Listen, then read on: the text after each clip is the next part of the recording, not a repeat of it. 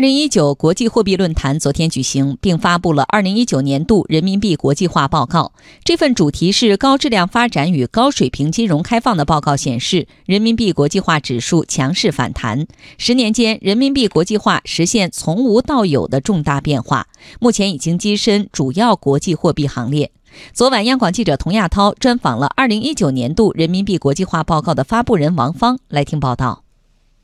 报告发布人、中国人民大学国际货币研究所副所长王芳在接受记者专访时介绍，二零一八年人民币国际化指数 RI 波动加剧，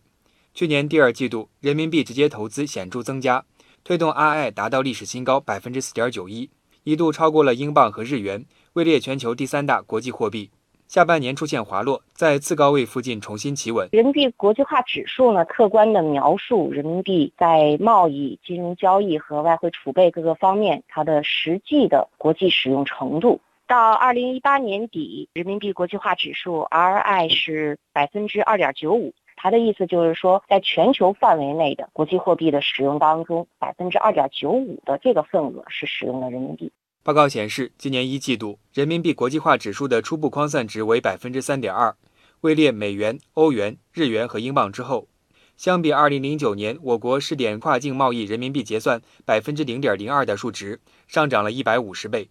王芳说，过去十年，人民币国际化实现了从无到有的重大变化，目前已经跻身主要国际货币行列。尤其是二零一六年，人民币纳入特别提款权 SDR 货币篮子。在人民币国际化进程中具有里程碑意义。十年当中的人民币国际化的这个发展的速度是非常快的。首先呢，就是中国这个强大的实体经济的基础，我们是全球第二大经济体，经济的开放度也在不断的提高。那第二方面呢，就是我们贸易地位是全球第一大货币贸易这个国家。呃，第三个方面呢，应该就是说我们的人民币的币值在过去的这个十年当中，它还是相对的。稳定的，还有呢，就是十年当中，我们是在持续的推进这个金融的改革与发展，同时呢，也不断的提高宏观金融管理能力，综合起来就一起支撑了人民币在国际市场上它这个使用的程度在上升。高水平的金融开放有助于实现经济高质量发展，而高质量经济发展决定着人民币国际化的未来。